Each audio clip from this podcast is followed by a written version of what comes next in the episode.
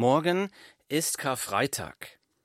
Das ist der Tag, an dem Jesus Christus vor 2000 Jahren für die Sünden der Welt am Kreuz gestorben ist. Ohne den Zorn Gottes zu verstehen, werden wir nie begreifen können, was da am Kreuz passiert ist. Deshalb unser Thema heute, was sagt die Bibel über Gottes Zorn? Was sagt die Bibel über Gottes Zorn? Dazu lese ich jetzt einen Bericht aus der Bibel über den Abend vor der Kreuzigung von Jesus. Ich lese einen Bericht darüber, was, was kurz vor seiner Verhaftung passiert ist. Da lese ich Folgendes. Da kommt Jesus mit ihnen zu einem Grundstück, das Gethsemane genannt wird. Und er spricht zu den Jüngern, setzt euch hierhin, während ich weggehe und dort bete. Und er nahm Petrus und die zwei Söhne des Zebedäus mit sich, und er fing an, betrübt zu werden, und ihm graute sehr. Die Bibel, Matthäus Kapitel 26, Vers 36 und 37. Hier lesen wir, Jesus fing an, betrübt zu werden und ihm graute sehr. Was bedeutet das Wort? Manche Übersetzungen sagen hier, und er war sehr verängstigt oder beängstigt. Haben mal nachgeschaut, was das Wort grauen bedeutet. Da habe ich im Lexikon gefunden, grauen ist ein gesteigertes Gefühl der Angst, oder des Entsetzens. Nochmal, äh, Vers 37, und er nahm Petrus und die zwei Söhne des Zebedäus mit sich, und er, Jesus, fing an, betrübt zu werden, und ihm graute sehr. Da spricht er zu ihnen, meine Seele ist tief betrübt bis zum Tod. Das war jetzt Vers 38. Im Evangelium nach Lukas wird sogar berichtet, dass Jesus in diesem Moment so unter Stress war, dass er Blut geschwitzt hat. Wovor fürchtete sich Jesus hier in diesem Moment? Hatte Jesus Angst vor den Qualen am Kreuz? Hatte Jesus Angst vor dem Tod? Nein, die Antwort finden wir im Text. Nochmal ab Vers 38 hier, da spricht er, Jesus, zu ihnen, meine Seele ist tief betrübt bis zum Tod. Bleibt hier und wacht mit mir. Und er ging ein wenig weiter, warf sich auf sein Angesicht, betete und sprach, Mein Vater, ist es möglich, so gehe dieser Kelch an mir vorüber. Die Bibel berichtet, dass Jesus hier gebetet hat, mein Vater ist es möglich, so gehe dieser Kelch an mir vorüber. Jesus hat Angst vor diesem Kelch. Was meint er damit? Ich lese nochmal. Und er ging ein wenig weiter, warf sich auf sein Angesicht, betete und sprach, Mein Vater, ist es möglich, so gehe dieser Kelch an mir vorüber. Doch nicht wie ich will, sondern wie du willst. Und er kommt zu den Jüngern und findet sie schlafend und spricht zu Petrus, Könnt ihr also nicht eine Stunde mit mir wachen? Wacht und betet, damit ihr nicht in Versuchung kommt. Der Geist ist willig, aber das Fleisch ist schwach. Wiederum ging er zum zweiten Mal hin, betete und sprach, Mein Vater, wenn dieser Kelch, schon wieder dieser Kelch, wenn dieser Kelch nicht an mir vorübergehen kann, ohne dass ich ihn trinke, so geschehe dein Wille. Matthäus 26, Verse 39 bis 42. Schon wieder dieser Kelch. Jesus hat Angst vor diesem Kelch. Was ist damit gemeint? Wenn Gott Menschen für ihre Sünde bestraft, dann wird das in der Bibel oft bildlich beschrieben als ein Leertrinken des Kelches des Zornes Gottes. Der Kelch des Zornes Gottes oder der Kelch des Zornweines Gottes. Das wird so beschrieben im Alten Testament in Jesaja und in Jeremia, aber wir finden auch Beispiele davon im Neuen Testament.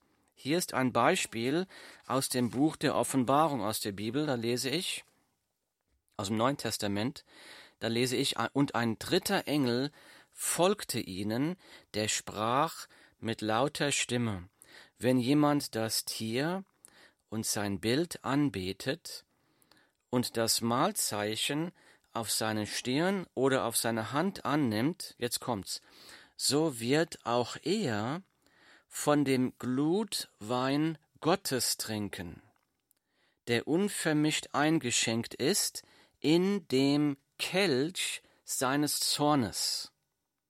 Und er wird mit Feuer und Schwefel gepeinigt werden vor den heiligen Engeln und vor dem Lamm und der Rauch ihrer Qual steigt auf von Ewigkeit zu Ewigkeit. Die Bibel-Offenbarung, Kapitel 14, Verse 9 bis 11. Also hier wird beschrieben von dem Glutwein Gott, Gottes, der unvermischt eingeschenkt wird in dem Kelch seines Zorns. Das ist der Kelch, von dem Jesus hier spricht, wie Jesus sagt, mein Vater, wenn dieser Kelch nicht an mir vorübergehen kann, ohne dass ich ihn trinke, so geschehe dein Wille. Jesus hat keine Angst vor dem Kreuz, Jesus hat keine Angst vor dem Tod, Jesus graut es hier vor dem Zorn Gottes. Jesus graut es hier vor dem Zorn Gottes. Jesus warnt uns an einer anderen Stelle, da sagt Jesus folgendes, Fürchtet euch nicht vor denen, die den Leib töten, die Seele aber nicht zu töten vermögen. Fürchtet vielmehr den, der Seele und Leib verderben kann in der Hölle. Matthäus Kapitel 10, Vers 28. Was sagt die Bibel über Gottes Zorn? Nummer 1. Gottes Zorn ist furchterregend. In der Offenbarung Kapitel 6, 6 wird berichtet, dass die Menschen eines Tages in der Zukunft erkennen werden, dass der Zorn Gottes auf sie kommt, weil sie sich weigern, umzukehren zu Gott. Und in dieser Not werden die Menschen zu den Bergen schreien, fallt auf uns. Warum? Da steht in der Bibel dann, denn der große Tag seines Zorns ist gekommen, und wer kann bestehen? Offenbarung Kapitel 6, Vers 17. Jetzt mag jemand sagen, Timo, predige doch nicht vom Zorn Gottes, jage den Leuten noch keine Angst ein, predige lieber von der Liebe Gottes. Ich predige das nicht, um dir Angst einzujagen. Ich habe mir den Zorn Gottes nicht selbst ausgedacht. Ich predige nur, was klipp und klar in der Bibel geschrieben steht. In der Bibel gibt es über 200 Verse über den Zorn Gottes, zehn Prozent davon im Neuen Testament. Weil Gott ein gerechter, ein heiliger Gott ist, wird Gott zornig oder wütend, wenn er Gesetzlosigkeit, Ungerechtigkeit, Sünde sieht. Wenn du Ungerechtigkeit siehst, dann wirst du auch wütend, dann empörst du dich auch, dann kannst du sagen, wie kann sowas passieren, wie kann so ein Unrecht geschehen, und das wühlt dich und mich auch auf innerlich. Das ist unser Gewissen, unser Gerechtigkeitssinn, der empört sich über Ungerechtigkeit. Wie viel mehr empört sich oder wird wütend über Ungerechtigkeit der heilige, gerechte Gott? Nehmen wir einmal an, Gott würde die Sünde nicht hassen. er würde Ungerechtigkeit nicht hassen. Wenn das so wäre, wenn Gott die Sünde nicht hassen würde, dann wäre es Gott entweder völlig gleichgültig, wenn gesündigt wird, oder Gott hätte vielleicht sogar Gefallen daran, wenn gesündigt würde.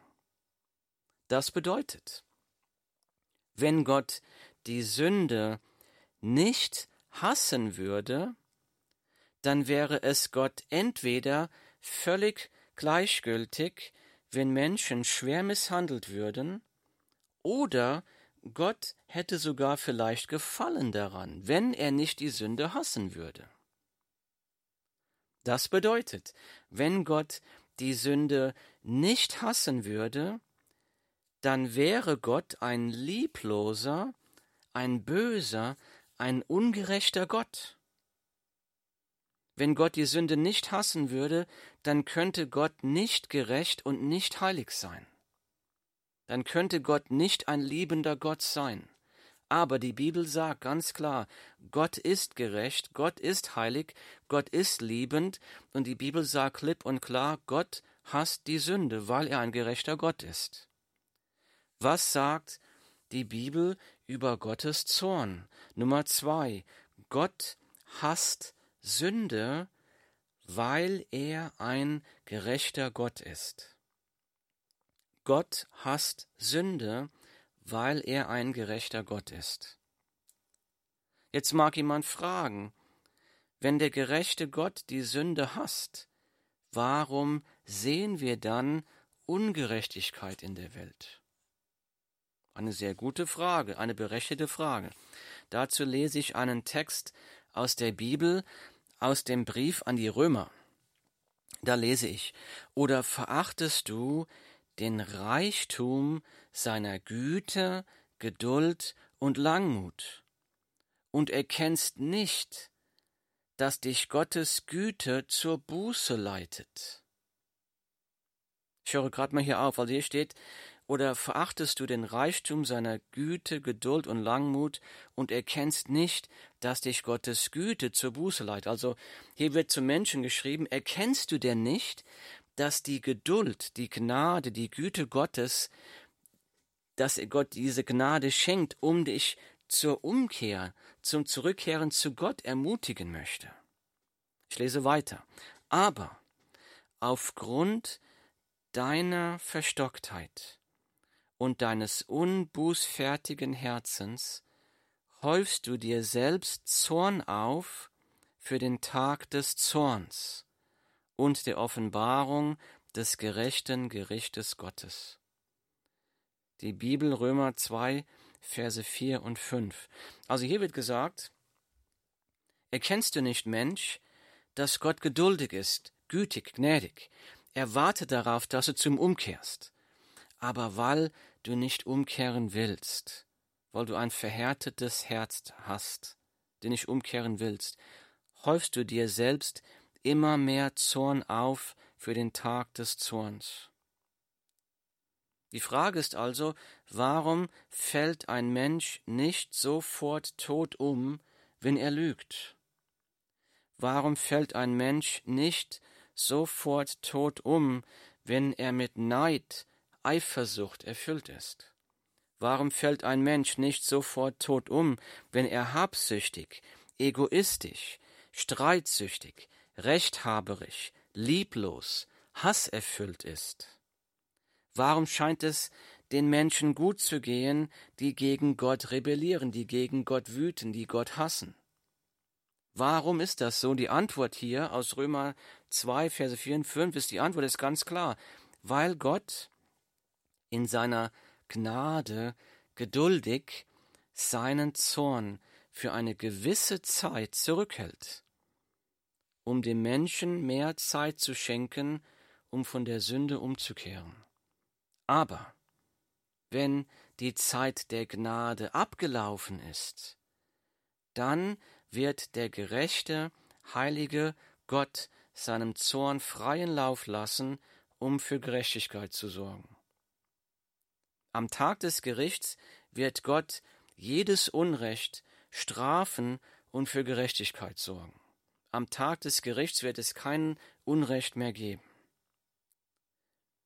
Jonathan Edwards, der berühmte Prediger ähm, aus dem 18. Jahrhundert, er beschreibt die Geduld der Gnade Gottes folgendermaßen. Also er beschreibt es so, der Sünder, der Mensch, der noch nicht zu Gott umgekehrt ist, der hängt an einem seidenen Faden über dem ewigen Höllenfeuer. Er hängt da über dieser Höllenbrunst. Der einzige Grund, warum der Sünder noch nicht im Höllenfeuer gelandet ist, ist, weil der gnädige, barmherzige Gott den Faden festhält. Die Gnade Gottes hält dich fest. Gott ist aber nicht verpflichtet, dich festzuhalten. Er hält dich nur fest, nur aus reiner, purer Gnade. Er hat das Recht, dich jeden Moment fallen zu lassen. Gott wartet darauf, gnädig, geduldig, dass du zu ihm umkehrst. Aber Gottes Gnade hält Gottes Zorn nur für eine gewisse Zeit zurück, denn irgendwann läuft die Zeit ab, wo Gott sagt, jetzt reicht's, jetzt ist die Zeit abgelaufen, jetzt lasse ich los. Und möge dir das nicht passieren, mögest du umkehren, bevor Gott dich loslässt. Was sagt die Bibel über Gottes Zorn? Nummer drei. Gottes Gnade hält Gottes Zorn für eine gewisse Zeit zurück. Gottes Gnade hält Gottes Zorn für eine gewisse Zeit zurück. Zurück zu unserem Text, zu Matthäus.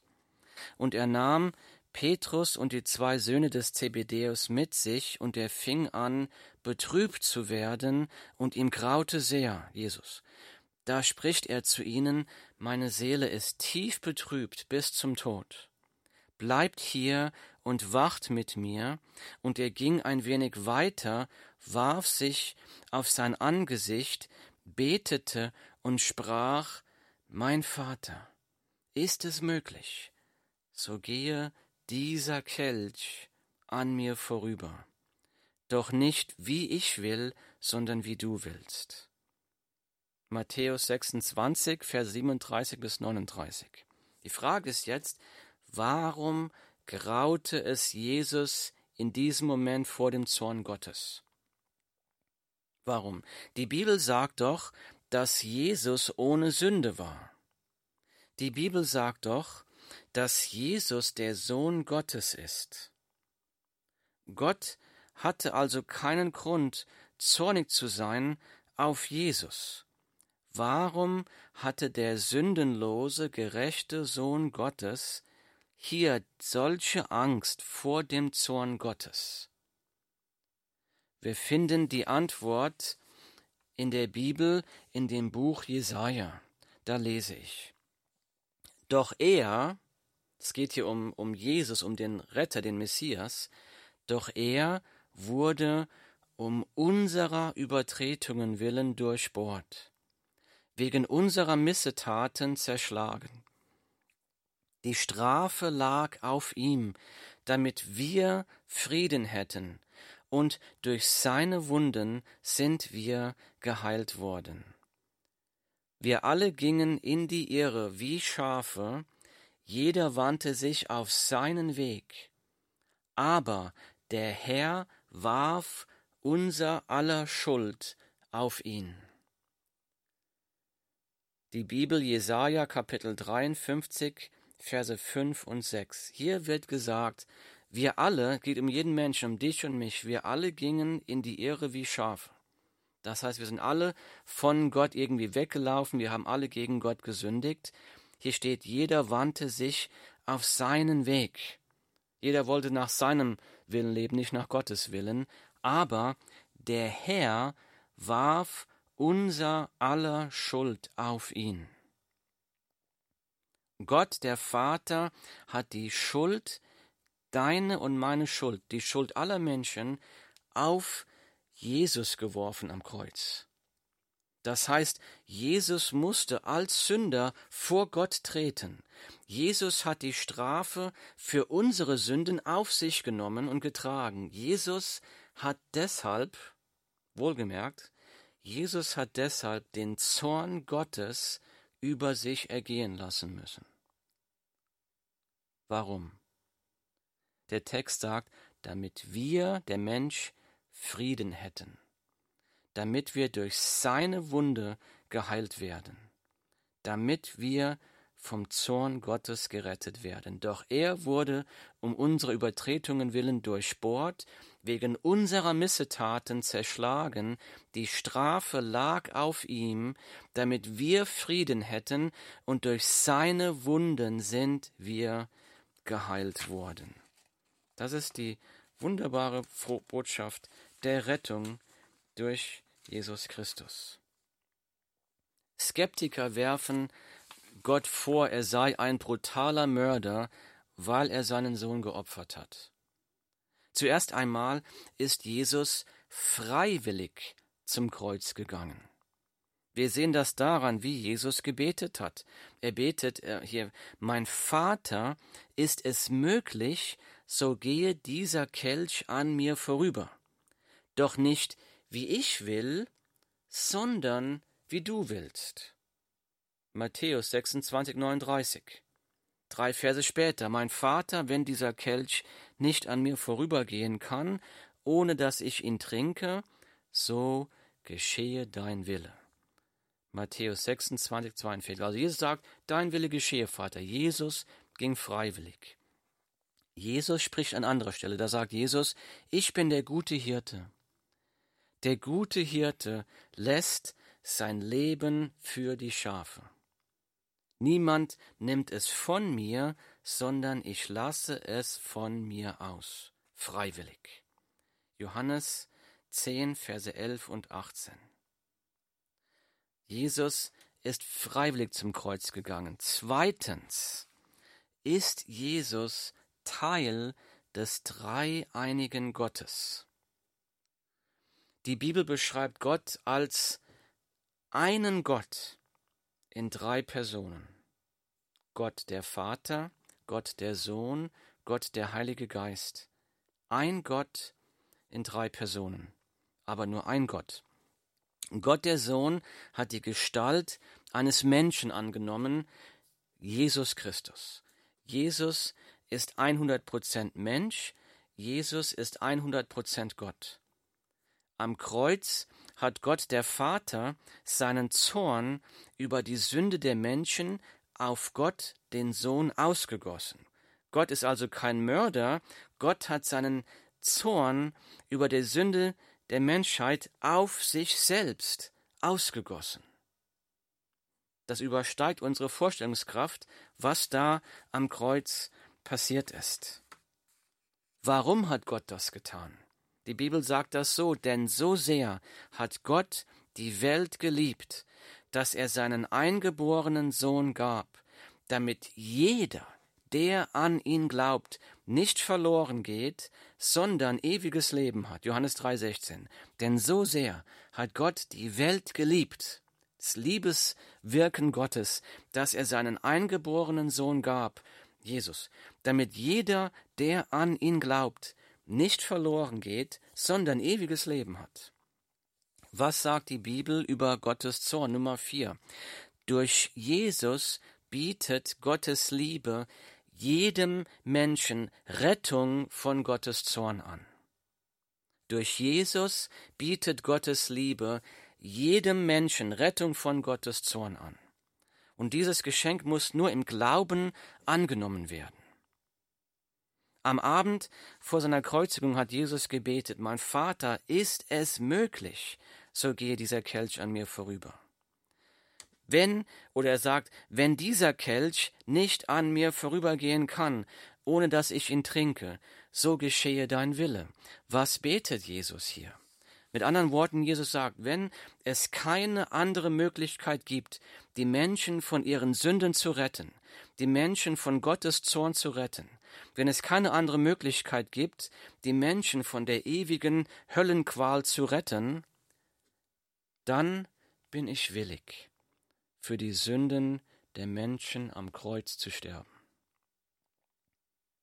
Wenn es möglich wäre, durch irgendetwas anderes als durch den Glauben an Jesus, das stellvertretende Opfer am Kreuz, von der Schuld der Sünde, von Gottes Zorn befreit zu werden. Wenn es irgendwie anders möglich wäre, vielleicht zum Beispiel durch gute Werke, durch Beten, durch Fasten, durch Pilgern, durch Spenden, wenn es möglich wäre, durch irgendetwas Frieden zu machen mit Gott, irgendwie sich den Zugang zu Gott erarbeiten zu können, dann hätte Jesus, Gott der Sohn, nicht am Kreuz für unsere Sünden zu sterben zu brauchen.